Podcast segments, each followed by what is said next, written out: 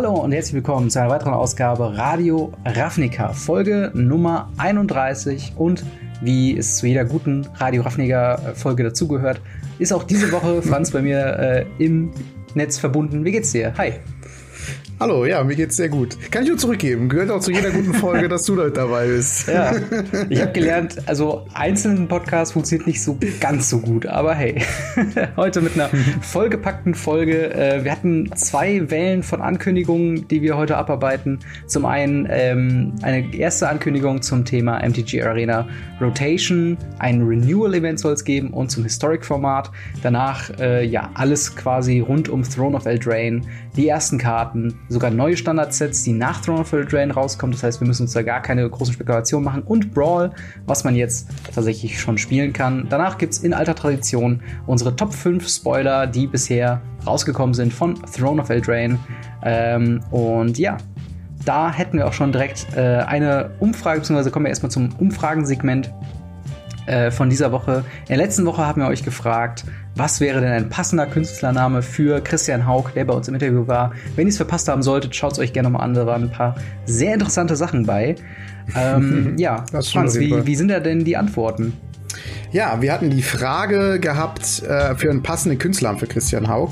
Äh, wir haben erfahren, dass er von den Amis äh, dieser Haug Hawk, äh, ja, wie soll ich sagen, Witz gemacht wird. Genau, also die genau, Anspielung so. Weil sie im Englischen ähm, so anhört wie der Adler oder was ist Hawk? Ich glaube Genau, ich meine ja. Mhm. Und äh, Trotzdem haben wir uns das aber nicht nehmen lassen, uns noch ein paar eigene Sachen zu überlegen und ihr habt abgestimmt. Und ja, 28% waren für The German Calculator, was ich persönlich ziemlich cool finde. Gerade mit dem Studium-Hintergrund, dass er Controlling oder was, äh, BWL Controlling studiert ja, hat, das ja, passt das, schon das, super gut. Das passt schon sehr gut, genau. Und weil er halt auch, das sagt er ja auch von sich selber, halt jemand ist, der wirklich gut weiß, wann er, wann er einen Race eingehen soll und wann, mhm. wann nicht und äh, generell Combat-Mathematik und sowas ganz gut drauf hat. Und ja, da passt das eigentlich ganz gut. Mhm. Ähm, dann haben wir The Incredible Hulk. Klassisch. Als Anspielung auf den Hulk, selbstverständlich. Mhm. Und äh, das haben 57 Prozent gewählt und damit äh, die Mehrheit, was ich auch äh, ja nicht schlecht finde. Mhm. Und 14 Prozent Captain Hawk, äh, Anspielung auf Captain äh, Hook. Oh Gott, wie heißt Hook? Von Peter Pan, Hook. genau. Von Peter Pan, genau. Äh, was ich persönlich tatsächlich gewählt habe, weil ich das super cool fand. Aber das war die Minderheit. Äh, ja. Aber nichtsdestotrotz sehr interessantes Ergebnis, weil es halt diesmal so ein bisschen hin und her äh, gesprungen ist. Es wurden alle Antworten gut geklickt und äh, ja, was meinst du dazu? Äh, ja, mein, ich war Team äh, Incredible Hulk. Ähm, also gerade mit momentan, dass Marvel ja so so beliebt und berühmt ist wie eh und je und wir mhm. leider wahrscheinlich keinen äh, Incredible Hulk Film kriegen, äh, können wir zumindest einen Incredible Hulk Streamer bekommen. Ja gut, der, der Film ist ja offiziell tatsächlich der erste äh, aus der Marvel-Reihe, der mm, Incredible Hulk. Der zweite, der erste war zweite. Iron Man 1. Aber du weißt, äh, ah, ja? ich, du hast auf jeden Fall recht, dass der relativ früh auch dabei war. und Aber, aber ganz mit einem anderen Schauspieler und ganz komisch, ja. also kein guten. Ist auch einer der schlechtesten guten. tatsächlich. Aber ja, weg mal von dem Marvel-Thema äh, hin zu unserer nächsten Umfrage. Wir haben ja eben schon in der Themenzusammenfassung gesagt, dass äh, wir äh, ein bisschen über das Historic-Format diskutieren wollen und da unsere Umfrage MTG mhm. Arena Historic-Format ist, und dann kommt eure Antwortmöglichkeit, äh, ein totes Format. Warum das sein könnte, äh, kommen wir später zu. Mal einen Blick wert, also potenziell interessant oder sehr gut. Das äh, könnte potenziell ein Hauptgrund sein, Arena zu spielen. Und äh, wie gesagt, das Thema werden wir hier diskutieren. Und dann, wenn wir soweit kommen, soweit sind, werden wir dann auch darauf eingehen, was unsere Picks äh, in dieser Umfrage wären. In dem Sinne, mhm. wenn ihr euch jetzt schon eine Meinung gemacht habt oder euch im Laufe der Sendung eine Meinung macht, dann könnt ihr da gerne äh, eure Antwort oben links, glaube ich. Rechts. Rechts. Oben rechts ja. anklicken. ähm, und, da ist ein äh, Ausrufezeichen draufklicken, dann könnt ihr einfach abstimmen. Äh, und dann haben wir ein Ergebnis, das wir nächste Woche vorstellen können. Genau. Aber bevor wir jetzt noch komplett in den Podcast einsteigen, äh, möchte ich ganz kurz äh, Werbung machen für meine zwei anderen Podcast-Projekte, die ich äh, gemacht habe. Radio Ravenclaw hatte ich ja schon mal erwähnt, unser äh, oder mein ähm, äh, ja, Harry Potter Podcast, wo wir die alten Bücher nochmal durchlesen, Kapitel für Kapitel besprechen. Äh, da gab es jetzt eine neue Folge und wir wollen da jetzt auch äh, dran arbeiten, dass da regelmäßig neuer Content kommt. Ebenso wie The Irrelevance, was ich immer beworben habe als der Medien- und Philosophie-Podcast, was so ein bisschen, ist ein bisschen entspannter. Wir haben jede äh, Woche dann oder, oder jedes Mal, wenn eine neue Folge rauskommt, haben wir ein Hauptthema, was wir ähm, so aus dem Bauch heraus diskutieren. Wir haben in der neuesten Folge übers Studieren geredet und die Vor- und Nachteile davon. Ähm, und beides gibt's jetzt auch bei Spotify. Links findet ihr in der Videobeschreibung, beziehungsweise wenn ihr das als Podcast hört in den Show Notes. Da würde ich mir sehr freuen, wenn ihr da mal einen Blick reinwerfen würdet. Hört sich auf jeden Fall sehr interessant an. Äh, Werde ich mir wahrscheinlich auch mal äh, anhören, wenn ich denn äh, Zeit finde. Äh, ich finde das ja immer sehr, sehr spannend, die Projekte, die du so sonst, sonst so hast. Und äh, ja, ich kann es nur jedem Zuhörer ans Herz lesen, legen, äh, mal die anderen Projekte von Robin anzuhören. Auch da, wo ich nicht dabei bin. ja, ob sich das dann überhaupt lohnt. Nee, selbstverständlich. okay, cool. Danke. Ähm, dann, äh, ja, steigen wir das Thema ein. Wir hatten die erste äh, Ankündigungswelle, ähm, wo wir, ich, ich würde erstmal so ein paar Fakten runterrattern und danach steigen wir quasi in eine Diskussion ein, und zwar äh, zum Thema Rotation, Renewal und Historic. Äh, da gab es ein äh, State of the Beta-Artikel. Ähm, und zwar für den August 2019, wo es, äh, es gab ein kleines äh, Video, was das Ganze so ein bisschen äh, kurz zusammengefasst hat, dann aber noch mal ein Artikel ein bisschen genauer. Wir stehen vor der Rotation, das wissen wir mittlerweile alle, mit Throne of Eldraine werden alle Sets bis äh, Guilds of, of Ravnica rausrotieren aus dem Standard und dann alle Sets ab äh, Guilds of Ravnica, äh, einschließlich Throne of Eldraine und dann noch die nachkommenden Sets bis zum nächsten Core-Set äh, standardlegal bleiben. Und äh, um quasi ein neues Standard zu feiern, in Anführungszeichen, äh, wird es ein Renewal-Event geben. Äh, das ist ein, äh, das wird ein, ich glaube, noch näher angekündigtes Event dann werden in Zukunft, was dann vom 9. September bis zum 26. September geht. Ähm, und äh, dort wird es dann äh, für jeden zweiten äh, Gewinn wird es 200 Erfahrung kriegen, also nochmal eine gute Gelegenheit, den Mastery Tree voll zu kriegen. Oh ja. Zusätzlich wird es am 26. September für den ersten Login wird es zehn äh, individuelle ähm, Card Rewards geben, also Rare Cards, muss man dazu sagen. Ähm, nicht schlecht. Das ist auf jeden Fall schon mal gar nicht mal so schlecht. Und für Leute, die während des Renewal Events den äh, Throne of Eldraine Mastery Tree äh, kaufen möchten, die bekommen dann mit diesem Renewal äh, Reward, bekommen sie ein bisschen was mehr. Ähm, ich glaube, hier sind es dann nochmal zwei Booster mehr, äh, vier andere Standard Packs und zehn ähm, Uncommon Individual äh, Card Rewards. Also man kriegt ein bisschen was mehr für Leute, die sowieso schon wissen, dass sie sich das Mastery Tree holen wollen würden für das neue Set. Äh, ist es auf jeden Fall ganz nett während dieser Zeit. Ähm, zudem wird es, äh, haben wir viel Neues gehört zu Historic. Historic, äh, für alle, die es jetzt zum ersten Mal hören, wird das nicht rotierende Format auf Arena sein. Das heißt, alle Karten, die jetzt rausrotieren, also alles ab Ixalan, ähm, sind ja Karten, die wir durchaus besitzen auf Arena. Und äh, mit denen will man potenziell auch äh, immer noch weiter spielen, auch wenn sie nicht mehr im Standard drin sind. Äh, und dafür soll Historic da sein. Ähm, Dieses Historic-Format wurde äh, bei der ursprünglichen Ankündigung angekre äh, angekreidet, dass es keinen Ranked-Modus gibt und dass mhm. es sich ähm, dadurch, dass kein äh, Amon Cat und kein Color Dash Block mit reinkommt, äh, so ein bisschen anfühlt wie altes Standard. Genau gesagt. Und ähm, da wollten sie jetzt auch dran und äh, bringen nämlich zum einen jedes Quartal einen äh, Ranked-Monat wo man quasi eine Ranked Letter sich äh, qualifizieren kann für weiterführende Events mit äh, dem Historic-Format. Dann wird es regelmäßig neue, nicht im Spielbar verfügbare Karten äh, dazukommen, also so quasi direkt injiziert, äh, wie es Modern Horizon fürs Modern-Format äh, gemacht haben. Und dazu kommt noch, dass wenn ihr euch alte Karten, die ihr nicht schon besitzt aus alten Sets, sobald das Historic-Format komplett da ist, oder halt diese einzigartigen oder diese, diese ähm, direkten Historic-Karten. Äh, wenn, wir, wenn ihr euch die craften wollt, äh, soll es eine Umrechnung von Wildcards zu der Karte, die ihr am Ende rausbekommt, von 2 zu 1 geben. Das heißt, wenn ihr eine Rare aus Ixalan oder eine Rare, die im Nachhinein initiiert wird ins Format, äh, euch quasi holen wollt, müsst ihr dafür zwei Rare Wildcards äh, reinpacken. Und ähm, mhm. das ist äh, wenig überraschend der größte Kritikpunkt, äh, zu dem wir aber gleich auf jeden Fall noch kommen werden. Ähm, dazu wird es noch so sein, dass das Historic Event ebenso wie äh, Pauper und Singleton ähm, was sein wird, was es einmal im Monat als Event angeboten wird.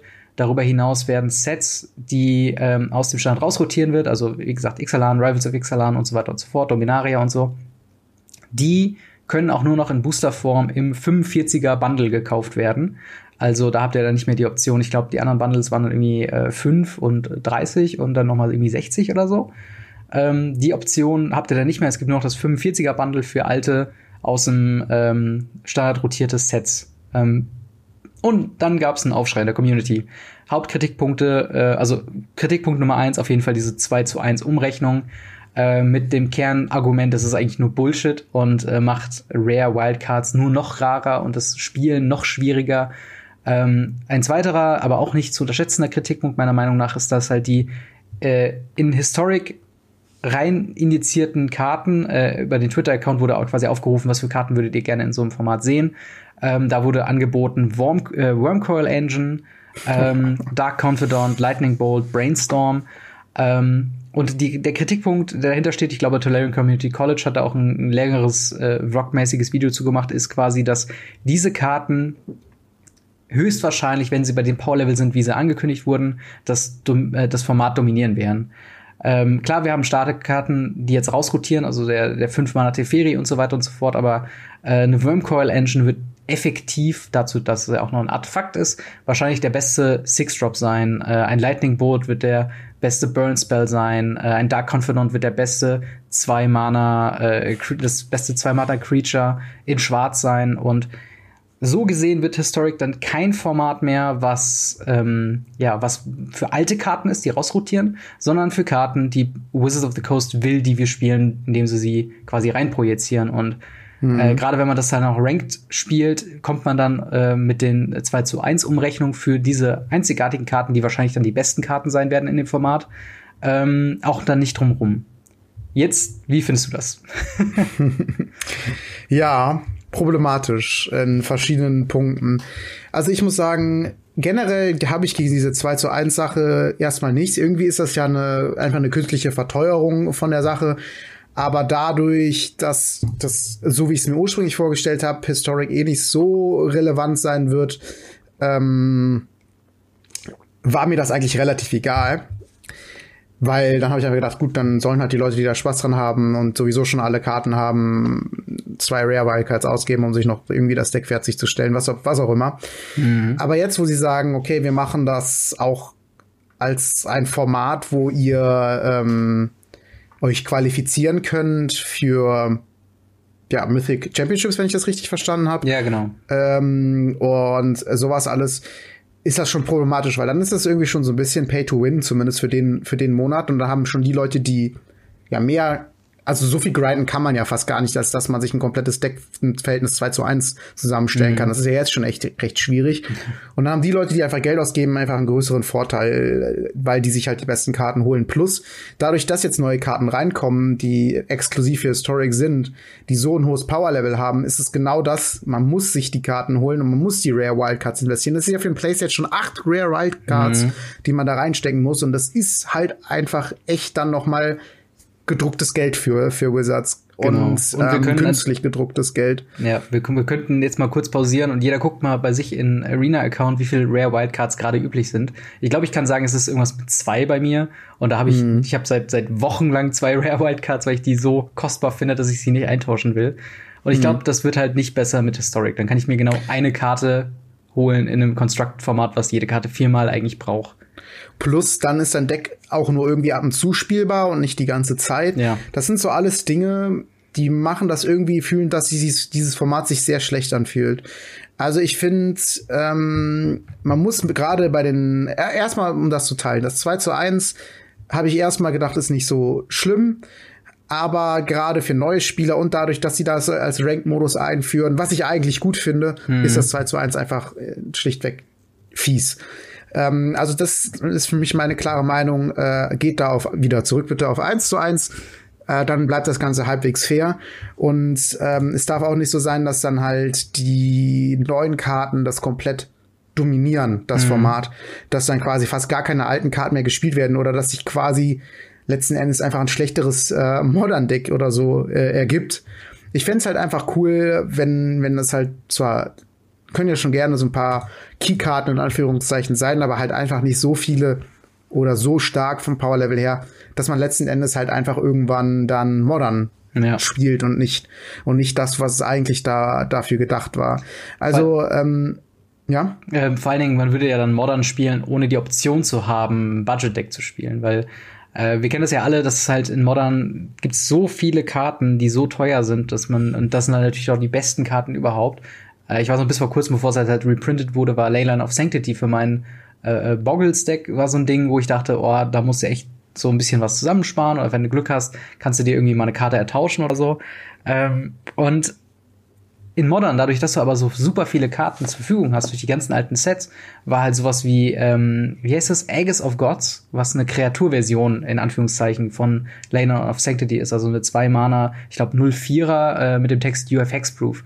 Und du hast ja gar nicht in einem, in einem System, wo du Wildcards hast, hast du ja mhm. gar nicht diese Option. Also warum solltest du dann nicht die beste Karte für dein Deck sofort craften, wenn die Alternative wäre, eine schlechte Karte für die, für die gleichen Kosten zu holen. Und das ist halt mhm. das, warum ich auch finde, dass dieses Argument, das ist ja ein non-rotating Format, dementsprechend ist es durchaus nachvollziehbar, dass es teurer ist. Das einfach greift es nicht, weil du kannst Modern in einer gewissen Art und Weise auf dem Budget spielen. Du kannst halt günstige Decks dir raussuchen. Aber die kosten wenn die wirklich jeden, jedes Quartal oder was haben die gesagt, ja. äh, neue Karten reinpacken wollen, heißt das ja auch, dass man jedes Quartal wieder neu in Historic investiert. Hm. Plus dann zusätzlich kann man das halt nicht jederzeit spielen. Das sind so alles Sachen.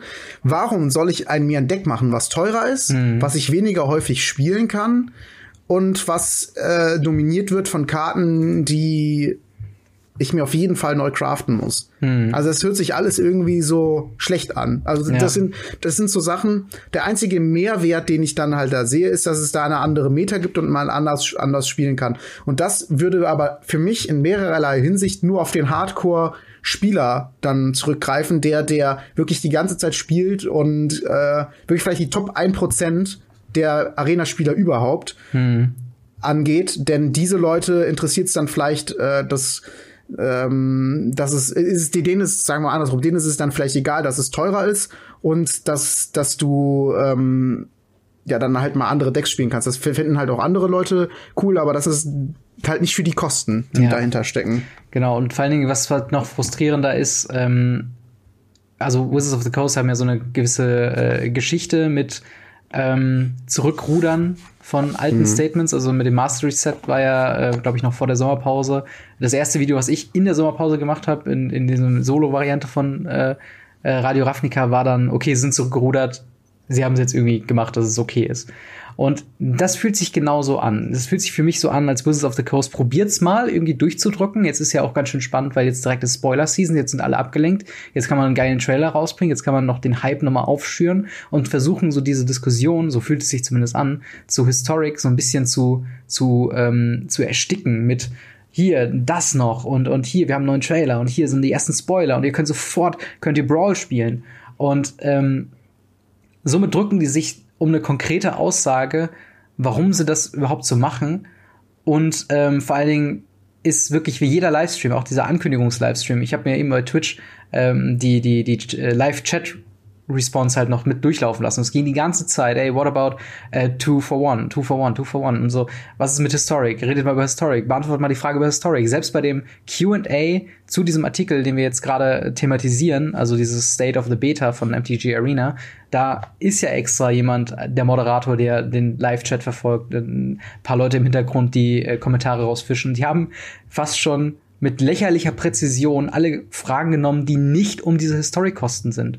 Also es war wirklich so lächerlich zu sehen, wenn man gleichzeitig den, den, den äh, Chat auf YouTube quasi verfolgt.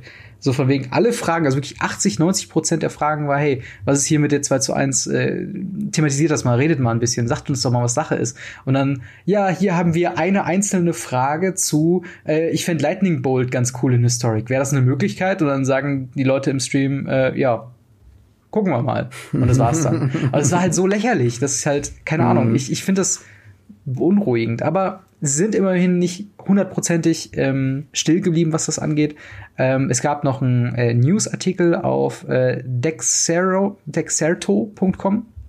wo Chris Chow, der auch in diesem Livestream dabei saß, ähm, quasi äh, folgendes Zitat bringt. Uh, We have definitely heard the feedback from the community and want to explain the other ways players can get historic cards. Uh, we want our players to log in and think it's fun to play. Our two-cost strategy is part of that.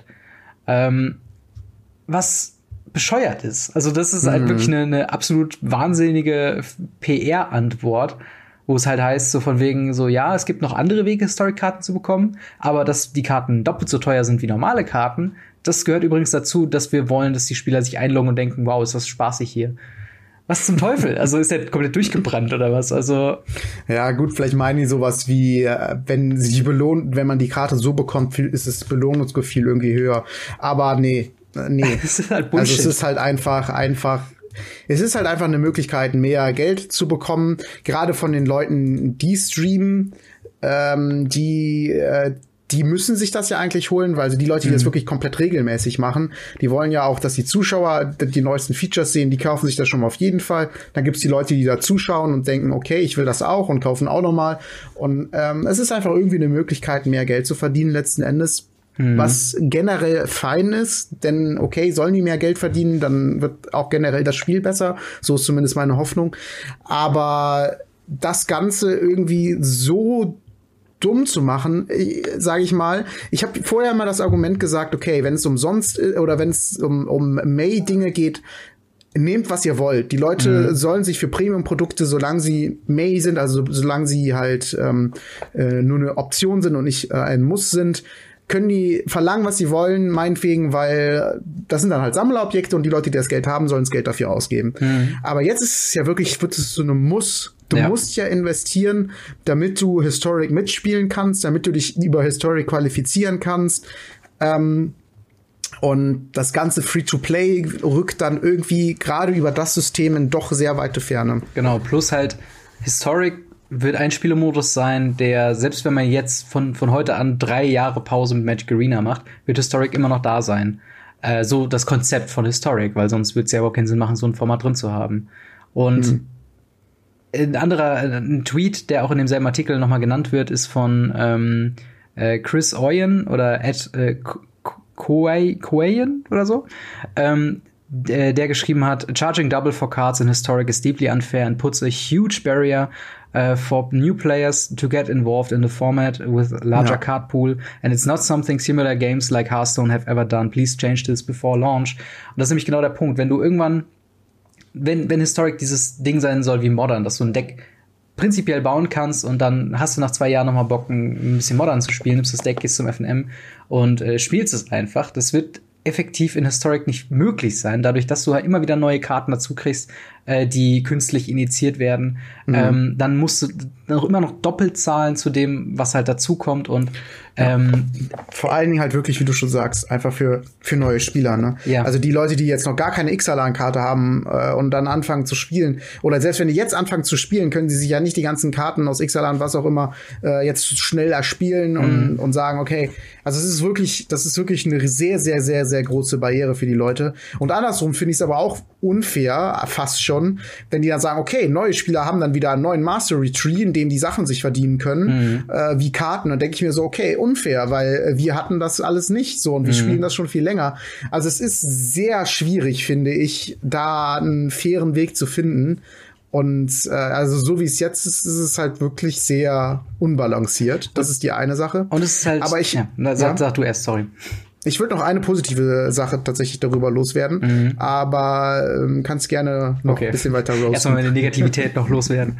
ja. ähm, nee, das Ding ist, was mir halt so viel Sorgen macht, gerade in Historic, ist nicht unbedingt äh, Historic das Format selber, sondern generell, was die Langlebigkeit von Arena angeht.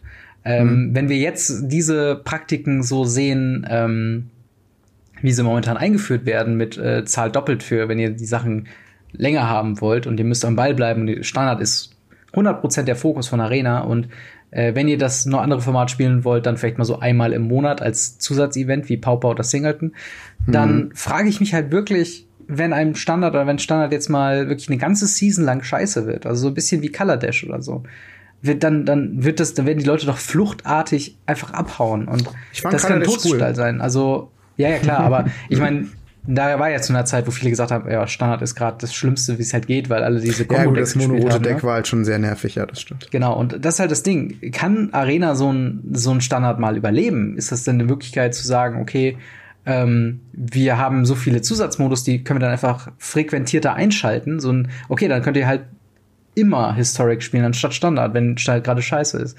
Und die Option hast du ja effektiv gar nicht. Und das ist halt mhm. das, was mir irgendwie Sorgen macht, ähm, weil es halt die Lebenserwartung von Arena in meinen Augen deutlich verkürzt, wenn solche Praktiken halt wirklich reinkommen. Ähm, ja. Ich ja. habe irgendwie so aus Erfahrung, muss ich tatsächlich sagen, ist, glaube ich, eher das Gegenteil. Oder das, der, das, der, das, das Gegenteil. Das Gegenteil. Das Gegenteil? Ja, ja das Der Fall. Das Gegenteil der Fall.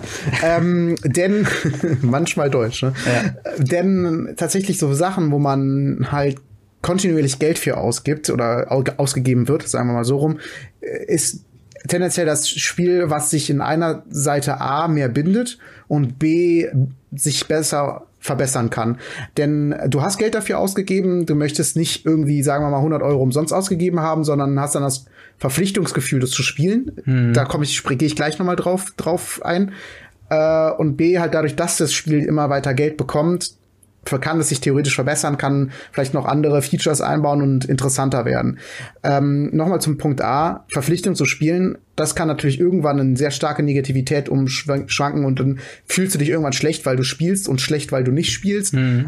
Äh, und das ist natürlich auch etwas, was, worauf man gucken sollte. Und das ist halt etwas, worauf jetzt vor allen Dingen halt das Spiel gucken sollte. Aber ich glaube, auf, auf kurze Sicht ist so eine Änderung tatsächlich erstmal für die Mathematiker unter den, äh, unter den Magic Arena Arbeitern was Gutes. Und ich glaube, die werden halt jetzt erstmal mehr Geld dadurch verdienen. Was halt eigentlich eher naja. schade ist, denn genau dadurch passiert halt genau das, dass, äh, dass die denken, oh, das ist voll gut, machen wir das mal weiter. Ein Beispiel von mir persönlich, und ich glaube, dass ich jetzt äh, vielleicht ein bisschen ins Fettnäpfchen trete, aber es ist gerade aktuell. Äh, World of Warcraft ist mhm. für mich ein Spiel, das hätte nie überlebt, hätte das keine monatlichen Kosten gehabt. Genau ja. aus diesen, äh, aus den zwei Punkten. Also erstens, weil es sich halt äh, dadurch immer weiter Add-ons rausschmeißen konnte. Äh, und dadurch interessant geblieben ist. Man hatte auch das Gefühl, okay, ich habe jetzt meine, ich weiß gar nicht, 15, 20 Euro oder was waren das immer hm. äh, im Monat dafür bezahlt und ey, komm, jetzt spiele ich noch mal ein bisschen. Dadurch war es auch immer belebt. Und ähm, ja, genau, das ist das, worauf ich hinaus wollte. Und das ist halt das, wo ich denke, wo die halt so ein bisschen hinwollen. Aber das in dieser Art und Weise, wie gesagt, ist halt etwas, also nur um, um das Verständnis dafür mhm. her, mhm. herzuholen. Ich möchte jetzt nicht sagen, dass das gut ist, sondern ja. ich möchte nur das Verständnis holen, warum ich denke, warum die das machen. Aber auf diese Art und Weise finde ich das sehr schlecht und ich denke auch, dass das auf lange Sicht und wenn die das immer weitermachen werden, eher zum Sterben führt als zum äh, also die Leute lassen halt nicht alles mit sich machen. Irgendwann ja. ist da auch, auch Schluss. Das Eine positive Sache wollte ich allerdings noch sagen. Mhm. Denn wenn sie wirklich jedes Quartal 15 bis 20 neue Karten reintun, ist das endlich eine Möglichkeit, wie sie alte Karten ins Format oder generell auf Arena implementieren können. Mhm. Und vielleicht kommen wir ja doch irgendwann mal in den Genuss, den kompletten Modern Pool in äh, Arena zu haben. Denn sonst habe ich tatsächlich keine Möglichkeit gesehen, wie sie irgendwie sinnvoll die alten Karten implementieren können. Mhm. Denn äh, alte Sets einfach so reinzubringen, macht ja eigentlich nicht so viel Sinn, denn das können die nur nebenbei machen, neben dem normalen Business und das ist Standard. Mhm. Und so haben sie halt eine bezahlte Möglichkeit, diese alten Karten äh, zu äh, implementieren im Sinne von, hey, wir bezahlen wirklich Leute dafür, ein Team dafür, das guckt, dass diese Interaktionen alle so funktionieren, wie sie funktionieren sollen. Klar, Lightning Bolt macht jetzt keine extra Arbeit, hm. denn das gibt's ja schon, aber es gibt ja andere Mechaniken, die dann vielleicht komplett neu implementiert werden müssen. Und genau dadurch, denn durch dieses auch, durch dieses 2 zu 1 System und genau durch dieses ganze, wir bezahlen für Historic mehr, ist halt vielleicht für Wizards und für das Team von Arena der Moment gekommen, wo wir sagen, okay, wir vergrößern den Pool und vielleicht irgendwann mal das komplette Modern, aber ihr zahlt halt schön für jedes kleine DLC ordentlich Geld. Ja. Und äh, das ist halt der Punkt, der sich richtig schlecht anfühlt, aber gleichzeitig auch der Punkt, der mir eventuell ein bisschen Hoffnung macht, denn wenn da irgendwann mal komplett Modern verfügbar ist, meine Güte, hab ich dann Bock auf Arena. Aber ja, naja. Ja, das, das stimmt. Wenn es dann mal soweit ist, ich meine, wenn sie ja. bei, dem, bei, dem, bei den Raten bleiben und sagen wir mal, die Maximumzahl sind 20 Karten pro Quartal, also 100 ja, Karten gut. im Jahr. Also bis dann komplett modern drin ist, dauert es, glaube ich, dann noch ein bisschen. Ja, ähm, es geht mir dann ein bisschen drum, gerade um die, ich denke mal, die werden dann halt, ja, ums Prinzip und ich denke, die werden halt dann erstmal die Top-Karten in Anführungszeichen reintun, was ja. natürlich auf der anderen Seite wieder problematisch wird. Aber ja, das ist deren Job, nicht mein Job. Ich, ja. Mein Job ist es, sich darüber aufzuregen. Also, also meine, meine, ähm, oder, oder wie ich im Moment das sehe mit Historic, wird einfach sein, dass es einfach absolut niemand spielen wird. Und äh, mhm. dass ja, das damit halt komplett. Also es wird dann so sein wie ähm, die Möglichkeit, über Drafts und Traditional Drafts äh, Gems zu bekommen. Ähm, das ist technisch gesehen ist es drin. Also technisch gesehen kannst du mit rausrotierten Karten noch weiterspielen. Effektiv wird es keiner machen. So ja. wie es jetzt aktuell aussieht. Ich glaube, es würden, würden halt ein paar machen, aber du findest halt irgendwie nie einen Gegner oder immer dieselben ja. zehn. Vielleicht gibt's da nur so drei Leute, die dann immer wieder gegeneinander spielen und ja. naja, immerhin. Ähm, aber da, äh, wie gesagt, da knüpft halt auch unsere, ähm, unsere Umfrage drauf an. Äh, wie seht ihr das mit Historic? Ist es ein totes Format? Ist es mal ein Blick wert oder ist es sogar sehr gut? Ähm, aber das ist nur ein Teil der Ankündigungen, die jetzt erstmal groß ankamen. Yes. Wir haben ganz, ganz, ganz viel zu Throne of Eldraine. Wir haben oh, ja. einen Haufen. Äh, ach so, nee, bevor wir erstmal dazu kommen, es gab noch quasi ein Part 2 zu diesem State of the Beta, ähm, wo nämlich ganz kurz angekündigt wurde, ey, Brawl könnt ihr jetzt schon spielen mit den äh, vier pre-constructed Brawl-Decks, die zu Throne of Eldraine rauskommen äh, werden. Und ganz nebenbei, ähm, Magic Arena kommt offiziell raus. Am 26.09. ist das Spiel dann offiziell nicht mehr in der Beta. Äh, und das erklärt dann auch das Renewal-Event, warum man ab dem 26. September für den ersten Login 10 Rare-Karten bekommt. Ähm, aber jetzt reden ja. wir über das äh, genau, Wichtige. Also das ist aber halt auch genau äh, das Thema, Throne of Eldraine. Genau. Ähm, genau, mit dem Release, das ist nämlich am 26.09. ist das Spiel nicht mehr in der Beta. Hey, wir haben es endlich geschafft. Ja. Nach äh, weiß ich nicht wie vielen äh, gefühlten Jahren. Ähm, aber ja, äh, das Spiel ist dann offiziell draußen und äh, dann wird alles gewiped. Nein, Spaß. Genau. das wäre krass. Das Schöne mal alle gleichsetzen, dann schön Historic als einziges Format, immer schön Doppelzeit, immer schön drauf. Ähm, Nein, Quatsch. Aber wir haben jetzt ähm, zu Throne of Eldraine haben wir einen Trailer bekommen, der wieder so ein bisschen genau. ist wie ähm, War of the Spark. Äh, wie fandst du den denn? Hast du den gesehen? Ähm, ja, den habe ich gesehen und ich war erstmal überrascht davon, als ich den angeklickt habe, wie lang der geht. Ja. Und dann war ich am Ende vom Trailer überrascht, wie schnell der vorbei war. Also er war sehr kurzweilig, darauf will ich hinaus. Mhm. Ähm, ich fand ihn erstmal technisch super. Wenn in der Qualität ein Magic Arena Film rauskommt oder die Magic Arena, äh, Magic Arena, sage ich schon die ganze Magic Zeit. The Gathering. Magic Film, Magic the Gathering Film oder in der Qualität die Magic the Gathering Netflix Serie sein wird, mhm. was ich wahrscheinlich nicht glaube. Aber wenn das natürlich so wäre, da wäre ich äh, mehr als positiv überrascht. Also wirklich die Qualität des Films an sich Hammer. Also wirklich ja. nochmal auf dem Level wie, ähm, und vielleicht sogar sogar noch ein Level höher fast schon. Nicht von der Emotionalität, aber vom, einfach vom Technischen her, als halt der Trailer von War of the Spark. Und ich muss sagen, ich war ein bisschen im Zwiespalt, als ich das geguckt habe. Mhm. Ich bin mir allgemein, allgemein über Throne of Eldraine noch nicht zu hundertprozentig sicher, ob ich einmal denke, ist, ist das, boah, ist das Set Hammer? Oder andere, auf der anderen Seite denke, gerade weil viele der Märchen gefühlt aus dem europäischen Raum kommen. Es kommt, gibt auch ein mhm. paar amerikanische, aber irgendwie habe ich das Gefühl, für die Amerikaner, Amerikaner ist das irgendwie was Besondereres oder für die Asiaten mhm. als äh, für uns Europäer oder für mich, der auch mit Märchen groß geworden ist. Ja. Und da habe ich irgendwie eher das Gefühl, ist das jetzt cool oder ist das Ganze irgendwie lächerlich? Mhm. Passt das zu Magic the Gathering? So ein, so ein, so ein, so eine keine Ahnung, Pfefferkuchenmann und, ja. und, und Goldlöckchen, passt das zu, zu, zu Magic oder ist das ist das wirklich cool oder ist das irgendwie eher lächerlich? Und das ist so der Zwiespalt, den ich habe, den ich momentan noch nicht so hundertprozentig beantworten kann. Und das ist auch genau das, was sich so ein bisschen in dem Trailer für mich widerspiegelt. Wie ist denn das für dich? Ähm, also ich finde äh, zuallererst, wenn ihr ähm, aufstrebende YouTuber seid, das ist die perfekte Gelegenheit, ein Easter Egg-Video äh, zu machen, dieser Trailer. Weil, glaube ich, allein in den ersten zwei Sekunden sind, glaube ich, so viele Referenzen auf verschiedene Märchen drin. Man hat die drei Köpfe von den, von den Schweinen, wo der, wo der Wolf äh, das Haus umpustet mit dem äh, Heuhaus, mit dem Holzhaus und dem Steinhaus. Äh, dann gibt's natürlich die Lebkuchenmänner, es gibt natürlich den vergifteten Apfel, es gibt so viel Kram. Äh, also, wer da Zeit und Lust hat, äh, ein bisschen was zu machen. Äh, ich würde allerdings den Credit für die Idee nehmen.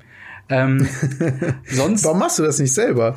Zeit. Zeit ist, äh, ist ein großes Problem. Aber ähm, ja. Heute noch schnell bearbeiten und, und hochladen. Mal gucken. Vielleicht schaut ihr auch auf, meinem YouTube-Kanal vorbei. Vielleicht habe ich da ein Video. Nein. Ähm, ah, sehr gut. Äh, aber auf jeden Fall, ähm, ja, ich, ich finde den Trailer mega. Ich finde die Musik wieder äh, sehr äh, passend, ohne dass bei, dass es so klassisch Fantasy-mäßig ist.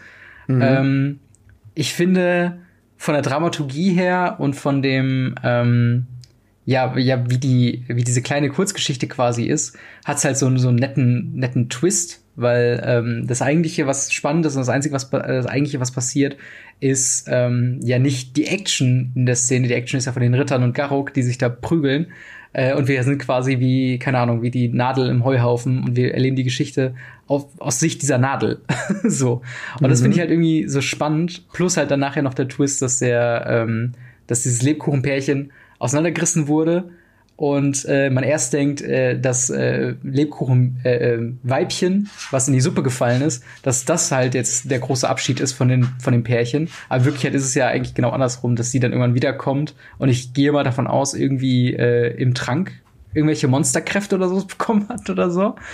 Und äh, dann dementsprechend Garok ja. angreift. Ähm, und das, das hat halt Witz, hat trotzdem so ein bisschen dieses, ähm, dieses Alice Madness Returns Tim Burton-eske, dass es halt so ein bisschen äh, grausam ist in gewisser Weise, aber das hat ja auch die Grimm-Märchen damals ausgemacht, worauf viele auch drauf basieren. Und ähm, ja, also, also vom, vom Filmischen her, vom, vom, äh, von der Dramaturgie dieses Trailers her finde ich es mhm. sehr, sehr schön. Ähm, also da saß auf jeden Fall ein großes Team hinter. Ja, definitiv. Mit den drei Minuten oder vier Minuten Arbeit gewesen sein, das zu machen. Mhm. Also äh, wie gesagt, also wenn, wenn der, wenn der Netflix, äh, wenn die Netflix-Serie so in der Qualität wäre, dann äh, Hut ab auf jeden Fall. Ähm, ja. Dazu gab es ja noch den, ähm, den Announcement-Stream, was auch ein, ein voraufgezeichnetes Video war, wo wir einiges an Informationen bekommen äh, haben. Ähm, natürlich haben wir da auch erstmal den Trailer quasi vorneweg. Dann haben wir einen Moderator, der dann Mark Rosewater unter anderem dann im Stream hat, der viel über das Set erzählt, vieles, was wir schon wissen aus äh, vorigen Ankündigungen. Ähm, aber eben halt auch viel, was die Mechanik angeht äh, von Throne of Eldraine. Es gibt nämlich neue Mechaniken, die da dazukommen. Und äh, das sind zum einen die Abenteuermechanik. Mhm. Und äh, wie hieß das andere? Hast du es gerade? Boah, nee, ich weiß gerade nur so ähm, aus dem Aber du kannst ja schon mal von den, von den Abenteuern äh, gerade erzählen, wie die funktionieren. Ja. Also bei den Abenteuern ist das so, dass die Karten, also erstmal die Karten sehen ein bisschen anders aus. Ähm, die haben dieses ja normale Kartenframe-Ding und dann aber unten die Aufteilung vom Text ist in zwei Teile geteilt. Einmal in einen Kreaturenteil mhm. und einmal in einen Instant Sorcery, was auch immer Teil.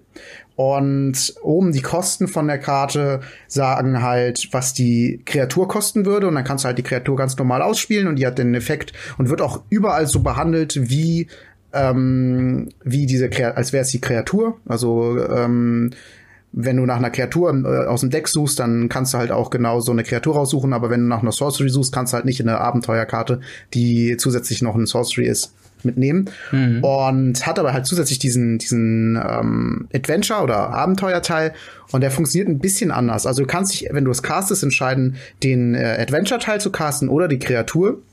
Mhm. Und dementsprechend die Kosten, die jeweils aufgezeigt sind, zu zahlen. Äh, wenn du aber den Adventure-Teil castest, ähm, übrigens ist das unten wie so ein aufgeklapptes Buch gemacht. Auf der linken Seite dann das Adventure-Teil und auf der rechten Seite die Kreatur. Ähm, und ja, wenn du dich entscheidest, den Adventure-Teil zu casten, geht die, die Karte, wenn sie verrechnet wird, ins Exil. Und du hast die Möglichkeit, sie aus dem Exil den Kreaturenteil der Karte nochmal zu casten. Ähm, das ist so der, der Twist, der so dabei ist. Das ist irgendwie so ein, so ein äh, ja extra Feature des Abenteuers. Und das ist, glaube ich, letzten Endes das Wichtigste auf den, auf den Punkt gebracht von der Karte. Mhm. Ähm, da gibt es noch so ein paar kleine Mechaniken, äh, die dazu zählen. Zum Beispiel, wenn der Spell gecountert wird, geht der normal auf den Friedhof und du hast nicht die Möglichkeit, die Kreaturenteil nochmal zu casten. Wenn die Karte irgendwie anders ins Exil geht, hast du auch nicht die Möglichkeit, die Kreaturenteil zu casten. Mhm. Und äh, ja, wenn es als Kreatur auf dem Feld liegt und dann getötet wird, geht's normal auf den Friedhof und damit halt auch nicht nur die Möglichkeit, es nochmal zu casten und so weiter und so fort. Also es ist quasi immer äh, eine, Abend eine Abenteuermechanik äh, auf eine Kreatur Und genau. ähm, das Abenteuer lässt sich separat von der Kreatur spielen, aber nicht, ähm, aber nicht andersrum. Also du kannst nicht die Kreatur erst spielen, die wird dann irgendwann, geht dann irgendwie auf den Friedhof oder ins Exil und dann kannst du nochmal das, äh, das Abenteuer spielen. Es funktioniert nur erst Abenteuer und dann aus dem Exile kannst du ähm, die Kreatur casten. Also diese, diese Split-Karten sind halt primär immer noch Kreaturen, Genau. Ähm, auch wenn sie auf dem Feld sind, auch im Friedhof und auch in, einem, in einer Library, werden die als Kreaturen quasi zuerst gesehen. Und dieser Adventure-Aspekt, der kommt dann noch quasi äh, obendrauf. Also letzten Endes sind das, wenn ich das richtig gesehen habe, Karten aus, explizit eigentlich aus Märchen, also Märchenreferenzen. Mhm, genau. äh, und da kannst du halt quasi das Abenteuer noch so ein bisschen verfolgen und ja. dann halt erst die Kreatur spielen. Also die Karten synergieren dann immer so ein bisschen ineinander und haben eine Referenz zum Märchen, zu dem das halt gehört. Genau, es ist so ein bisschen wie, wie so ein Prequel, wie die Vorgeschichte dieser Kreatur, wie sie aufs Schlachtfeld gekommen ist, so in gewisser Weise. So ungefähr, mal oft, ja. Ja. Ähm, genau, die andere Mechanik, die habe ich jetzt äh, zwischenzeitlich auch mal gefunden, heißt Adamant hm. oder Adamant oder so. Und äh, lässt sich in der Welt von Eldraine somit ähm, quasi erklären, dass es äh, fünf große ähm, ja, Bereiche in, in, in, im Bereich gibt, also in, in The Realm, was dann die Welt dann sein wird. Das Ganze basiert ja nicht nur auf Märchen, sondern auch auf Camelot, ähm, die ja dann, also von wegen, ne, dann diese Ritterlichkeit und dieser Ritteraspekt kommt da mit drin. Und mhm. ähm, diese äh, fünf verschiedenen ähm, Aspekte vom The Realm äh, sind dann, äh, werden natürlich in den fünf Farben von Magic äh, dargestellt. Und äh, als Spielemechanik sieht man das dann so, wir haben hier in dem Artikel den äh, Embereth Paladin, äh, eine Kreatur für 4 Mana, äh, 4-1 Human Knight mit Haste und eben Adamant, ähm, was quasi dann besagt, if uh, at least 3 red mana was spent to cast a spell, uh, this creature enters the battlefield with a 1-1 counter on it. Also kurz gesagt, wenn mhm. Minimum drei von einem spezifischen Typ, also von einer spezifischen Farbe von Mana verwendet wurde, um diese Kreatur oder um diesen Zauber zu casten, äh, passiert ein Zusatzeffekt. Okay. Und äh, das basiert halt auch so ein bisschen, so habe ich es aus dem Stream äh, rausgehört, auf ähm, diesem alle guten Dinger sind drei und äh, diesen ganzen Sachen von wegen, man darf einen Namen, hier Bloody Mary irgendwie dreimal im, im, im Spiegel sagen, dann soll ja auch was äh, fürchterliches passieren und so weiter oder was, was anderes passieren. Mhm. Und darauf basiert halt auch diese, diese Dreifaltigkeit, ähm, die dann dazu kommt. Ähm, und das haben wir in verschiedenen Farben. Ähm, mhm. Es wird dann auch noch hier eine Sorcery dargestellt, ein Instant vorgestellt, also es gibt es halt auch in allen Formen und äh, wird sich wahrscheinlich spielerisch darin ausprägen, dass es wieder mehr in Richtung ein Mana Decks gibt, also einfarbige Decks, Mono Red, Mono White, Mono was auch immer äh, einfach nur, damit man halt dort äh, diese Adamant-Mechanik dann wahrscheinlich mitnehmen kann für die relevanten Decks. Hm. Hm. Ja. Und wir haben noch eine dritte Fähigkeit: Food Tokens. Ähm, oh, wo ja. ich mal ganz kurz erwähnen kann, dass Wizards of the Coast mir meinen Gag geklaut hat.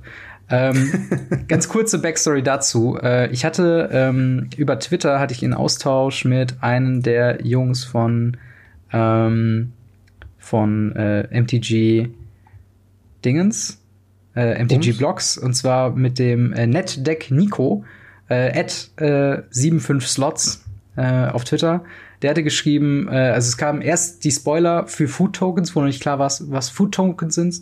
Und darunter hatte ich gepostet einen Homer Simpsons GIF, wo er so sabbert und dann so, hm, hm Food Tokens. Einen Tag später bekomme ich eine E-Mail von, also diese typische Promotional E-Mail, die man immer so bekommt, wenn man eine Arena spielt. Ähm, mit dem Titel hm, looks tasty und dann wird die Food-Mechanik erklärt. Da ist so, was zum Teufel? Erwähnt mich doch wenigstens.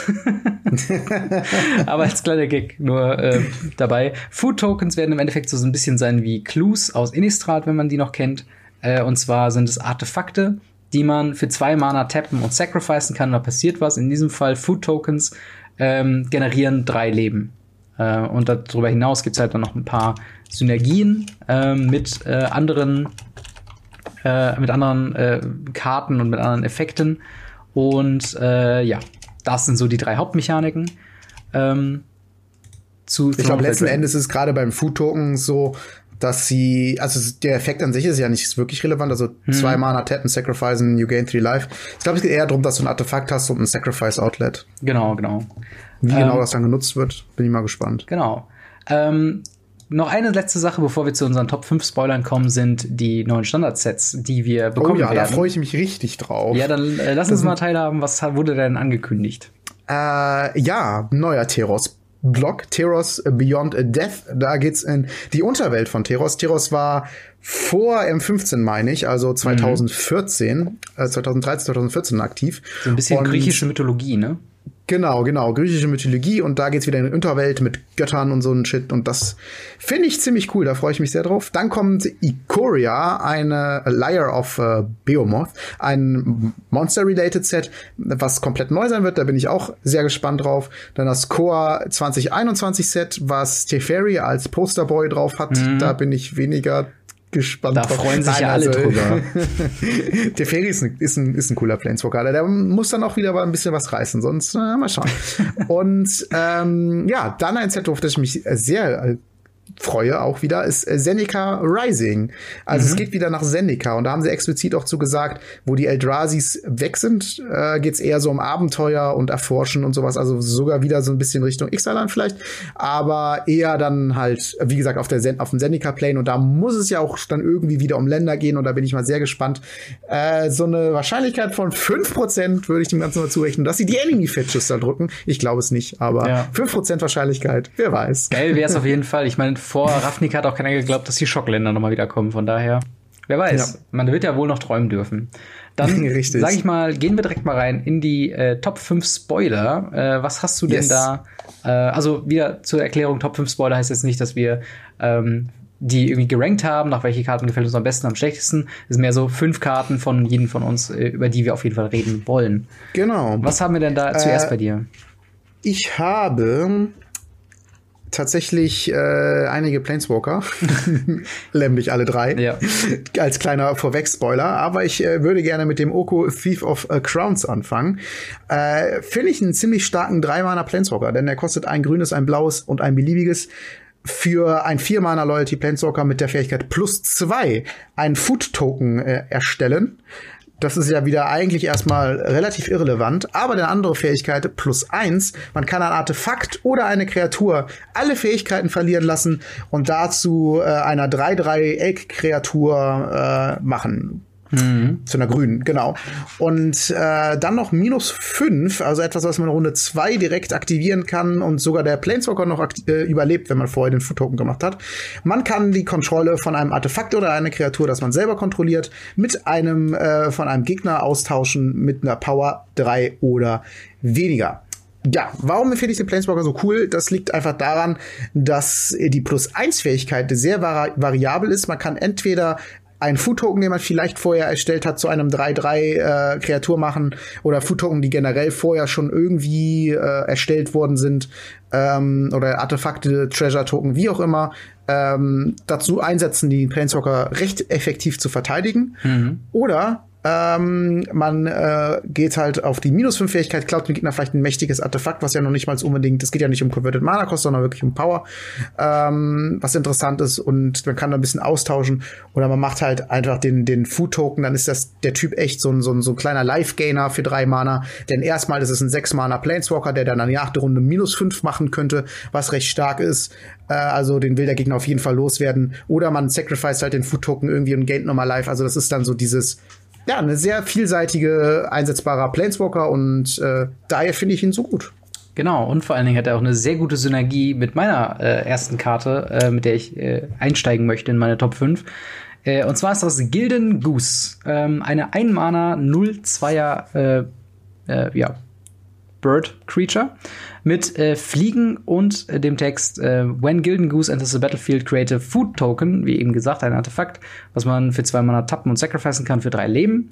Äh, dazu kommt noch, äh, für zwei Mana kann man äh, Gilden Goose tappen und einen Food Token kreieren. Und, jetzt kommt der interessante Teil, man kann Gilden Goose tappen und einen Food Token sacrificen, um ein Mana in beliebiger Farbe ähm, ja, darzustellen. Ich hab, also ich wundert, wer das hier ist. Das ist mein, ein Teil von meinem Hund, der hier hinten im Bild rumläuft. Nicht wundern. Ähm, jedenfalls, worauf ich eigentlich hinaus wollte, ist, ich hatte ein paar Sorgen äh, schon vorher formuliert, dass äh, ich glaube, dass wir in einem Format leben müssen, was zukünftig kein Ein-Mana-Ramp mehr haben wird, was gerade in grünen Decks ähm, ja, stark schaden würde, dadurch, dass wir Lanova verlieren. Mhm. Gilden Goose ist so ein bisschen ein etwas komischer Ersatz, aber ich nehme jeden ein Mana Ramp Ersatz, den ich kriegen kann und Gilden Goose ist halt dann eben die Version, die wir haben. Äh, ein bisschen eine schlechte Variante von Birds of Paradise, wenn man es so sehen will. Allerdings mhm. äh, macht sie den wichtigsten Schritt, den eine ein Mana Ramp Kreatur machen möchte, und zwar äh, den, die Möglichkeit, den dritten Turn vorzuziehen auf den zweiten Turn. Das heißt, Turn 2 mhm. ein Three-Mana-Kreatur, Planeswalker, irgendwas zu spielen. Und das ergänzt sich halt sehr gut mit äh, deinem Planeswalker, mit dem Oko Thief of Crowns, der dann Turn 2 schon kommen kann und direkt plus 2 machen kann, also schon mal außerhalb jeglicher, äh, also mit 6 Loyalty bist du relativ safe, was den Planeswalker angeht. Und du hast sogar noch mal einen Food-Token, dass du dann mit Gilden Goose quasi noch mal weiter rampen kannst und also noch mal weiter Mana generieren kannst. Und ähm, ich glaube, dass die beiden im zukünftigen Standard, ähm, ja, zumindest so die ersten paar Turns von Ramp-Decks sehr krass beeinflussen werden. Und äh, ich dementsprechend denke, dass Gilden Goose eine äh, sehr gute Karte sein werden könnte. Mhm. Ja, dann äh, würde ich direkt mit meinem nächsten Spoiler weitermachen. Ja. Und das ist tatsächlich eine Adventure-Karte. Und zwar das Love Struck Beast oder mhm. Heart's Desire. Und das ist ein Drei-Mana Adventure. Beast, okay, wie, wie, wie, wie kündige ich die an? Also es ist, ist eine Drei-Mana-Kreatur mit dem Adventure für ein Mana. Okay, das finde ich gut. Mit einem, es ist eine Drei-Mana 5-5 Kreatur, die nicht angreifen kann, es sei denn, du kontrollierst eine 1-1-Kreatur. Mhm. Äh, das heißt, dann ist es halt, wäre es ein 5-5-Blocker. Aber es hat natürlich noch den Adventure-Text drauf. Äh, für ein Mana Sorcery mach mal einen 1-1 Human Creature Token. Und äh, ja, dann könnte man theoretisch für vier Mana einen 5-5er, einen 1-1er spielen und dann könnte der 5-5er sogar angreifen. Warum ich die Karte reingenommen habe, ist, ich finde die ziemlich cool, weil ich möchte ja immer noch das Mono Green Stompy Deck sehen und das ist ja vielleicht auch sogar wie mit der Fähigkeit, die du gerade eben angesprochen hast, wo da mal dreimal grün bezahlt werden muss für etwas, vielleicht dann noch ein Zusatzeffekt passiert. Vielleicht kommen da ja auch noch coole Karten, mhm. ähm, um Mono Grün zu pushen. Und da fände ich die recht cool. Gerade jetzt, wo der ähm, Steel Leaf Champion rausrotiert, der 5-4er für drei Mana, mhm. könnte die ganz interessant sein. Allerdings ist sie halt für vier Mana dann dementsprechend eigentlich äh, recht teuer, aber dafür hat es dann halt wieder zwei Buddies. Das hängt halt ein bisschen davon ab, ob es noch andere coole 1-1er gibt, dass der auf jeden Fall safe angreifen kann. Es fehlt halt eigentlich der Lanover 11, der zum Beispiel auch mhm. eine 1-1er ist und der dann da liegt. Ähm, müsste halt noch auf jeden Fall was nachkommen. Warum ich sie reingenommen habe, ist halt einfach, äh, weil ich äh, grün mag, erstens. Und zweitens, weil es einen Adventure-Text drauf hatte und äh, darauf wollte ich auf jeden Fall nochmal explizit drauf eingehen. Ja, und das ist halt auch ein sehr cooles Artwork und äh, ich mag es ja auch, das habe glaube ich bei äh, War of the Spark schon häufiger mal erwähnt. Ich finde es eigentlich immer ganz cool, wenn Karten äh, eine Geschichte erzählen und gerade die Adventure-Mechanik eignet sich dafür natürlich super. Und gerade die äh, Das Schöne und das Biest ist ja ein Film, der wahrscheinlich einen Großteil äh, gesehen hat oder sehen sollte, meiner Meinung nach. Und äh, das wird ja hier gar nicht ganz schön gemacht, dass halt äh, das Biest ähm, eine sehr große äh, Kreatur ist, die super viel machen kann, aber sie braucht halt äh, die Prinzessin in dem Fall oder halt ein 1-1 äh, Human Creature Token, um halt dann angreifen mhm. zu können. Äh, erklärt dann aber auch, warum Gilden Goose zum Beispiel keine 1-1 ist. Äh, weil sonst halt diese Mechanik komplett ausgehebelt würde. Ähm, aber auf jeden ja. Fall eine sehr coole Kreatur. Ich bin generell mal gespannt, wie sehr sich diese äh, Adventure Creatures oder, oder wie auch immer ähm, dann zeigen werden. Ähm, ob das so eine, so eine sehr dominante Mechanik sein wird oder vielleicht dann doch eher ein Nebenher-Thema sein werden. Äh, mal schauen. Meine nächste Karte ist ein Artefakt, ein äh, Heraldic Banner heißt das. Ähm, für drei Mana, wie gesagt, ein Artefakt mit dem Text ähm, As Heraldic Banner enters the battlefield, choose a color. Uh, creatures you control of the chosen color gets plus one plus zero und tappt für ein Mana der benannten Farbe. Uh, ich finde das wegen dem letzten Part ist so ein bisschen der, der, der Punkt, warum die Karte ähm, vielleicht besser sein könnte als ein Icon of Ancestry, ähm, plus natürlich, du, du suchst bei beiden Artefakten, muss man fairerweise sagen, unterschiedliche äh, Gleichheiten. Bei dem einen sind es Creature Types, bei dem anderen sind es ähm, Farben. Äh, aber mhm. ich mag halt generell einfach diese, diese Möglichkeit zu haben, ähm, jegliche Farbe, vielleicht sogar Monogreen, was du eben schon erwähnt hast, tatsächlich spielen zu können. Und du hast gleichzeitig noch ein Ramp-Piece quasi drin für die entsprechende Farbe. Ähm, wird, also ich finde es einfach ein sehr nettes und sehr wertvolles äh, Stück. Ein bisschen schade ist es schon, dass es halt nicht plus eins plus eins, sondern plus eins plus null mhm. gibt. Aber ähm, hey, es macht halt das, was die drei Mana-Artefakte so machen, äh, gemischt. Halt, es gibt diese drei Mana, die äh, rampen äh, und also dieses klassische drei Mana Add One mhm. Color auf äh, auf Add One Mana auf Any Color äh, plus noch irgendein Zusatzeffekt, Scry 1 oder Gain 3 Life, was auch immer. Mhm. Und ähm, dann halt dieses, wie du schon gesagt hast, äh, das Icon, das halt einen bestimmten Creature-Type plus 1 plus 1 gibt und zusätzlich noch ein bisschen was. Und das macht halt von beiden so ein bisschen und das passt für mich sehr, sehr gut in Mono-Grün rein, denn mhm. es rampt und es gibt einen Kreaturen plus 1 plus 0, was beides sehr relevant ist. Also gefällt mir auch sehr gut. Habe ich tatsächlich auch im dem Brawl Commander Deck ist sie halt auch mit drinne und mhm. äh, die passt da auch sehr gut rein. Und plus die fixt auch noch mal, wenn du mehrfarbig spielen solltest, kannst du dich halt entscheiden, welche Farbe du gerade brauchst. Und äh, ja, das ist auf jeden Fall sehr interessant. Ja, was ist denn deine nächste Karte? Genau, direkt weitermachen. Und zwar ähm, hat es uns gerade eben schon kurz angesprochen. Knights machten hier tatsächlich noch mal einen großen Teil der Karten aus, mhm. was einfach dran liegt, dass es ja so, so eine Art Camelot-Ding sein soll. Bisschen traurig, dass jetzt die ganzen coolen Knight-Karten rausrotieren. Äh, ja. Äh, zum Beispiel der schwarz-weiße Knight, der 4-4er, der eigentlich nie wirklich relevant geworden ist, die aus Dominaria die Knights erstellen kann mhm. und dann noch Karten zerstören kann dann äh, History of Benalia, die Doppel, der, der, der weiße Ritter, der schwarze Ritter, mhm. der weiß-schwarze Lord-Ritter. Also die ganzen Karten gehen leider raus, aber dafür gibt es auch Ersatz und darauf möchte ich äh, jetzt zumindest in kurzer Form eingehen. Denn einmal haben wir als quasi ja, es ist nicht wirklich ein History of Benalia, aber es geht irgendwie in die Richtung, denn es ist eine Mythic, sie kostet doppelweiß. Ähm, und sie könnte auch 2-2 Ritter machen.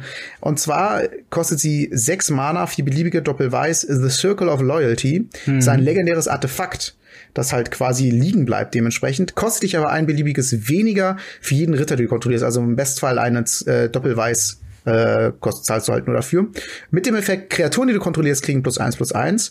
Und immer wenn du einen legendären Spell castest, dann erzeugst du einen 2-2 Ritter mit Wachsamkeit, also die, die man kennt. Außerdem hat es für vier Mana und Tappen erstelle ein, äh, erzeuge einen 2-2 Ritter mit Wachsamkeit.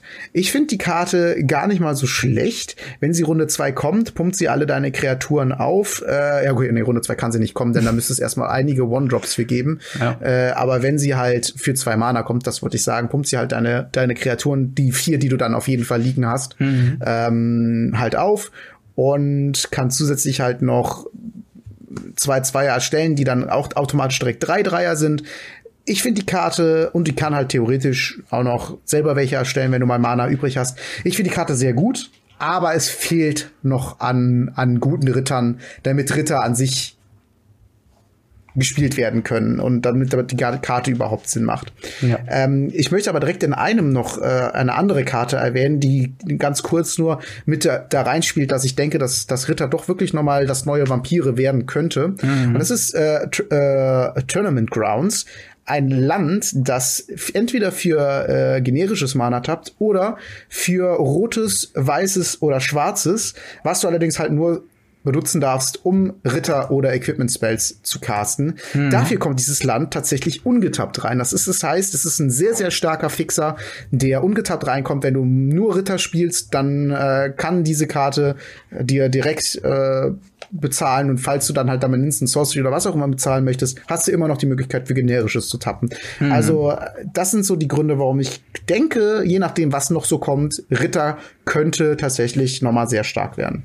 Ja, auf jeden Fall. Also ich glaube, dass das äh, Thema wird auf jeden Fall ganz schön gepusht und ich bin auf jeden Fall mal gespannt, ähm, wie gut das Deck dann am Endeffekt sein wird. Also mhm. ähm, im Sinne von, als X dann rauskam, waren ja die Vampire nicht so gut. Jetzt, wo ja. äh, Corset 2020 rauskam, wurden Vampire super gut. Also ja. äh, mal schauen, wie welche Richtung sich jetzt die Ritter entwickeln. Ähm, meine nächste Karte ist ebenfalls ein Land, und zwar äh, Witch's Cottage ist ein Land mit dem Basic Type Swamp. Also es ist keine Basic Land, aber hat den Typ Swamp, was für mhm. mögliche Fetches ähm, relevant sein könnte. Und im Text, äh, hm. Witch's Cottage enters the battlefield tapped unless you control three or more, uh, three or more other swamps. Uh, when Witch's uh, Cottage enters the battlefield untapped, you may put target creature card from your graveyard on top of your library. Und ich finde es interessant, weil sich so ein bisschen anfühlt äh, und auch anhört, als ob das ein Cycle werden könnte. Äh, für jedes andere Land auch noch quasi, wo dann äh, ein anderes Land, was kein Basic Land ist, aber trotzdem diese Basic-Bezeichnung mit drin hat. Ähm, und dass halt irgendwas zusätzlich passiert, wenn man äh, mindestens drei oder mehr äh, von diesem Typen äh, dazu hat. Das passt natürlich ins Thema Einfarbigkeit in Decks. Das passt in das Thema halt viele Basics allgemein zu spielen. Und äh, wenn dann mal noch quasi dazu belohnt wird, indem man hier quasi, äh, ja, quasi Reanimator äh, auf dem Land mit drauf hat, was dann auch nicht gecountert werden kann, ähm, dann äh, finde ich, hat diese Karte im Speziellen und der Cycle, wenn es denn einer ist, ähm, dann doch schon auch Potenzial. Mhm. Ich bin mir nicht sicher, wo ich das gesehen habe, aber ich meine, dass ich auch schon den Blau, die blaue Karte davon gesehen oh, hätte. Das wäre natürlich interessant. Ähm, aber irgendwie ähm, vielleicht, ich, ich weiß nicht wo. Äh, werde ich vielleicht gleich nachhaken, nachdem ich ähm, auf meine nächste Karte eingegangen bin. Ja. Und das ist, äh, wie versprochen, noch einer der Planeswalker. Uh, The Royal Science mhm. ist ein drei Mana, fünf Loyalty Planeswalker für ein beliebiges, ein blaues, ein rotes. Ähm, plus eins mit der Loot-Fähigkeit, Draw-Karte, then Discard-Card oder plus eins, eine Kreatur deiner Wahl kriegt plus zwei plus null und First Strike und Trampel bis zum Ende des Zuges. Schade, dass er nicht monogrün ist. Mhm. Und der Fähigkeit minus acht, ziehe vier Karten und wenn du das machst, kannst du vier Schaden zu irgendeinem äh, Ziel machen. Äh, nee, nicht vier, vier Schaden, sondern so viel Schaden, wie du Karten in der Hand, äh, Hand hast. Genau, also mindestens vier. So. Mhm. Und ja, die Karte ist auf den ersten Blick eigentlich nicht so stark. Aber ich finde, die Einsetzbarkeit der Karte ist wieder super. Also du hast die Plusfähigkeit, womit du looten kannst, was super geil ist. Das ist für drei Mana, wenn du das jede Runde machen kannst, super geil. Mhm. Ähm, die kommt mit fünf rein. Das heißt, die hat sehr hohen Wert, Lebenswert, die dir dem dementsprechend auch noch mal Zeit kaufen kann, wenn der Gegner die wegkriegen möchte. Du kannst sie benutzen, um Kreaturen zu pumpen, die äh, ja dann angreifen können, vielleicht finishen können, je nachdem. Und wenn der Gegner sie halt nicht wegma wegmachen möchte, weil er die gerade nicht relevant findet, hast du immer noch die Möglichkeit, irgendwann minus acht zu machen und nochmal vier Karten nachzuziehen und nochmal irgendwohin Schaden zu machen. Ich finde die Karte, wie gesagt, ziemlich cool, ziemlich stark. Aber auch da fehlt mir noch gerade das richtige Deck, um die Karte zu spielen. Mhm. In dem Phoenix-Deck würde sie passen, aber der Phoenix rotieren ja auch einige Karten jetzt raus und sowas. Äh, und zwar auch nie Tier 1 äh, wirklich. Aber äh, ja, da würde es irgendwie hinpassen, weil irgendwie will man ja auch mhm. äh, angreifen und über Kreaturen gewinnen und diesen Loot-Effekt will man auch, weil es so eine Art Combo-Deck ist. Man muss erstmal seine ganzen Karten finden und die Phönixe dann in den Friedhof schmeißen. Äh, das passt ja mit der Plus-1-Fähigkeit super auch. Ja. Ich bin ich mal gespannt, wo die Karte gespielt wird, aber ich sehe auf jeden Fall Potenzial bei der Karte. Ich finde es vor allen Dingen auch interessant, dass es quasi eine Dual Planeswalker Walker Karte ist mit äh, Will und Rowan, die wir glaube ich aus ähm, Battle Bond äh, schon mhm, als ja. individuelle Planeswalker kennen. Äh, und das finde ich halt irgendwie interessant, dass man äh, jetzt sich quasi gesagt hat, okay, wir packen jetzt zwei Planeswalker in einer Karte. Macht bei den beiden noch mehr Sinn, als sage ich mal bei anderen, aber auch potenziell eine Richtung, die sich ja auch weiterentwickeln kann. Irgendwie so ein Chandra und Nissa zusammen Planeswalker für ein Gruul-Deck oder so. Ähm, mhm. Wäre mal interessant, was da noch alles so kommt. Ähm, dann, meine, äh, mein vierter Platz ist äh, ein erst unspektakulär wirkendes ähm, äh, Artefakt und zwar Midnight Clock. Eine zwei, äh, drei Mana mit äh, zwei generischem, einem blauen Artefakt und dem Text äh, Tab für ein blaues Mana, dann äh, für ähm, äh, jedenfalls nochmal drei äh, äh, Mana, put an hour counter on Midnight Clock und äh, dem Text dazu noch at the beginning of each upkeep put an hour counter on Midnight Clock und ähm, darunter noch, when the 12th hour counter is put on midnight clock, shuffle your hand and your graveyard into your library, uh, then draw seven cards, exile midnight clock.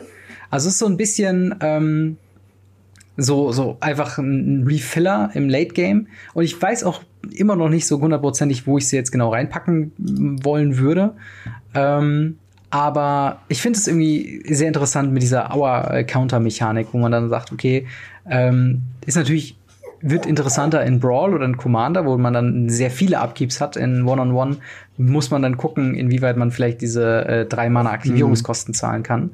Ähm, aber auf jeden Fall was, was ich dachte, okay, das ist irgendwie so einzigartig und ähm, ja, hab ich, hat, hat man so noch nicht so häufig gesehen, ähm, dass ich mir dachte, hey, pack ich's mal mit drauf, mal schauen, was draus wird. Vielleicht Vielleicht wird's ja das, der neue heiße Scheiß. Mit einem ekligen Control-Deck, warum nicht? Ja. Nochmal die Hand auffüllen. Ah, ja, es sieht stark aus. Und Ersatz ähm, zu Nexus of Fate müssen wir ja haben. ja, genau. ähm, ja, dann würde ich äh, noch auf den letzten Planeswalker, den wir bisher gesehen haben, eingehen. Und zwar den Garuk, den wir ja auch aus dem äh, Trailer kennen. Ja. Es ist ein, finde ich, äh, Garuk Cursed Huntsman. Finde ich ein solider Planeswalker, aber gehe ich jetzt sofort drauf ein. Sechs Mana kostet er, ein schwarzes, ein grünes, vier beliebige, mit fünf Loyalty und der Nuller-Fähigkeit. Man kann zwei, zwei, zwei schwarze und grüne Wölfe machen. Mit der Fähigkeit, wenn die Kreatur stirbt, kriegst du äh, ein Loyalty-Counter auf einen Garuk Planeswalker. Auf jeden, du, auf jeden Garuk Planeswalker, den du kontrollierst. Ja. Und äh, das ist schon mal sehr solide. Dann minus drei Destroy Target Creature Draw a Card. Auch sehr stark. Und der Fähigkeit minus sechs Kreaturen, die du kontrollierst, kriegen plus drei plus drei und haben Trampel. Mhm. Ja, also die Karte macht eigentlich alles, was so ein teurer Planeswalker machen sollte. Und das ist äh, mit einer Minusfähigkeit etwas zu zerstören, zusätzlich sogar noch eine Karte ziehen, sehr stark, sich selber zu beschützen mit leider einer Nullerfähigkeit, äh, und mhm. wenn man es irgendwie hinkriegt, die Wölfe zu blocken zu benutzen oder zu sacrificen, kann man halt auch sehr schnell auf das Minus 6 kommen, denn du musst nur einen Wolf dafür töten äh, in irgendeiner Form. Mhm. Und dann haben deine Kreaturen plus 3, plus 3 in Trampel. Das heißt, der Gegner muss auch überlegen, greife ich jetzt an und gebe ihm die Möglichkeit, Garuk zu beschützen und ihm dann vielleicht sogar direkt minus 6 zu machen. Mhm oder nicht. Einzige kleiner Nachteil oder ein Wehmutstropfen für mich ist, es ist ein 6 Mana Planeswalker. Limited, absolute Bombe, ja. super stark, würde ich auf jeden Fall spielen, wenn es irgendwie nur geht. Constructed muss man mal gucken, wann kommt man schon mal zu diesen, äh, zu diesen 6 Mana, dass sich das lohnt, den Planeswalker zu spielen, wenn er im Zweifelsfall halt direkt abgeräumt wird. Ja. Aber dafür kann er halt für null direkt zwei Kreaturen bringen, was auch ganz gut ist. Und wenn er liegen bleibt, hat er nächste Runde nochmal zwei Kreaturen, mhm. was super gut ist. Und im Zweifelsfall zerstörst du halt einfach nur eine Kreatur und ziehst eine Karte, was für sechs Mana auch in Ordnung ist. Klingt halt für mich wie ein sehr, ähm, sehr grindiger Golgari-Finisher, ehrlich gesagt. Also so ein bisschen mhm. wie Raska Relic Seeker in Ixalan. War ja auch ein sechs Mana Planeswalker mit der Fähigkeit Destroy Target Creature oder Permanent sogar. Ähm, mhm. und Upside noch da drauf. Also ich glaube, wenn der runterkommt, hat sofort einen Impact mit dieser minus 3 Fähigkeit. Ähm, dann kann das schon krass sein. Und wenn er halt dann einmal liegt und äh, wird nicht weiter beachtet vom Gegner, dann kannst du ja jede Runde einfach Wölfe spammen. Hast vielleicht sogar in grün ähm, dann auch noch Wolf äh, äh, Tribal Gedöns drin mit dem Night, äh, Night mhm. Whale Pack, oder wie heißt? Pack, wie auch immer. Dieser Flash Wolf. Ähm, und ja, ich bin auf jeden Fall mal gespannt. Also, das ist, glaube ich, der Planeswalker neben Oko, den ich am ehesten noch in ein sehr genaues Deck, also halt in so einer Golgari Midrange Shell, äh, sehr gut sehen kann. Ähm, als ein oder zweimal. Ja, wollen wir noch mal zu deiner genau. letzten Karte kommen. Kommen wir noch ganz zum hier schon ein bisschen. ja, genau. Aber wir sind ja nicht ganz schön voll heute mit, der, äh, mit den Themen. Aber wir haben heute mhm. ähm, äh, meine letzte Karte ist Rankle Master of Pranks. Eine äh, vier Mana, zwei generische, zwei schwarze Legendary Creature, äh, Fairy Rogue ähm, mit äh, Power Toughness 3-3. Äh, und im Text äh, zum einen hat er Flying und Haste. Uh, when Rankle, a Master of Pranks, deals combat damage to a player, choose any. Okay, danke Bina, dass du einfach mal auf den Stuhl springst. Ähm, choose any number. ist ja auch gerade am rumjumpen. Ich weiß auch nicht, was los ist. Die Tiere rasten aus. Ähm. Choose any number of uh, these effects. Und das eine ist halt each player discards a card. Uh, each player loses one life and draws a card. Each player sacrifices a creature. Und wie ich mir das vorgestellt habe oder wie ich am ehesten denk, äh, denke, dass das ähm, gut eingesetzt werden kann, ist als ein quasi Ersatz zu Ravenous Chupacabra. Als vier Mana, er kommt rein. Dadurch, dass er Flying hat, ist er in gewisser Weise auch ähm, äh, also nicht so einfach blockbar. Und wenn man dann tatsächlich Schaden durchkriegt, äh, kriegt man eine gegnerische Kreatur weg. Und Ravenous Chupacabra war ja zu einer gewissen Zeit im Standard sehr, sehr gut. Und dementsprechend glaube ich, dass ähm, quasi ein Ravenous Chupacabra, der zusätzlich dann auch noch äh, potenziell den Gegner eine Karte wegnimmt oder halt äh, das letzte Rest Schaden macht mit dieser Loses One Life and Draws a Card Fähigkeit. Ich glaube, diese Karte findet früher oder später irgendwo Play. Ähm, mhm. ich sehe die Karte auch, ich weiß noch nicht in welchem, aber irgendwie habe ich das Gefühl, die könnte auch modern relevant sein. In irgendwelchen Karten, wo du eh selber Karten diskarden möchtest und mhm. sowas und deine Hand leer kriegen möchtest und sowas. Äh, ja, starke Karte. Ja, bin ich auf jeden Fall mal gespannt, wie es dann, dann werden würde. Und das bringt uns eigentlich auch schon ans Ende von äh, Folge 31 äh, von Radio mhm. Ravnica. In der nächsten mhm. Woche werden wir dann ähm, ja, mehr Spoiler zu besprechen haben. Wahrscheinlich, oder ich hoffe mal, vielleicht nochmal eine News zu Historic. In dem Sinne nochmal eine Aufruf an unsere Umfrage oder für euch, dass ihr an der Umfrage teilnimmt. Und zwar äh, MTG Arena Historic Format ist ein tolles Format. Einmal ein Blick wert, äh, ein totes Format, sorry. Das, das ist eine komplett andere Aussage. Was sage ich denn hier? Es ist entweder ein totes Format, mal ein Blick wert oder tatsächlich sehr gut. Ähm, oh, ich sehe hier gerade noch, ähm, du hast, äh, oder, oder wir haben noch eine Frage aus dem QA. Ähm, yes. Dann, äh, was haben wir denn da? Äh, Reban, wenn ich es richtig ausgesprochen habe, oder Reban, äh, hat äh, tatsächlich mich gefragt, ob ich öfters im Highfield in Köln bin. Äh, dazu kann ich sagen, äh, ursprünglich komme ich aus der Gegend, aber mittlerweile bin ich halt äh, eigentlich fast immer in Fischkrieg. Mhm. Ähm, ist aber nicht ausgeschlossen, dass ich auch mal ins Highfield komme, aber ansonsten Fischkrieg ist nicht so weit weg, also kommt auch gerne dahin. Alles klar. Ähm, in dem Sinne, wenn ihr Fragen habt fürs äh, QA oder uns generell erreichen wollt, Fragen zu den Inhalten habt, Fragen zu uns habt, Fragen zu Magic habt oder zu was auch immer, äh, könnt ihr uns erreichen unter Facebook, unter Twitter, unter Instagram. Äh, auf Twitch sind wir jetzt mittlerweile auch beide. Ähm, alle Links dazu findet ihr in der Beschreibung, beziehungsweise wenn ihr das als Podcast hört, in den Show Notes.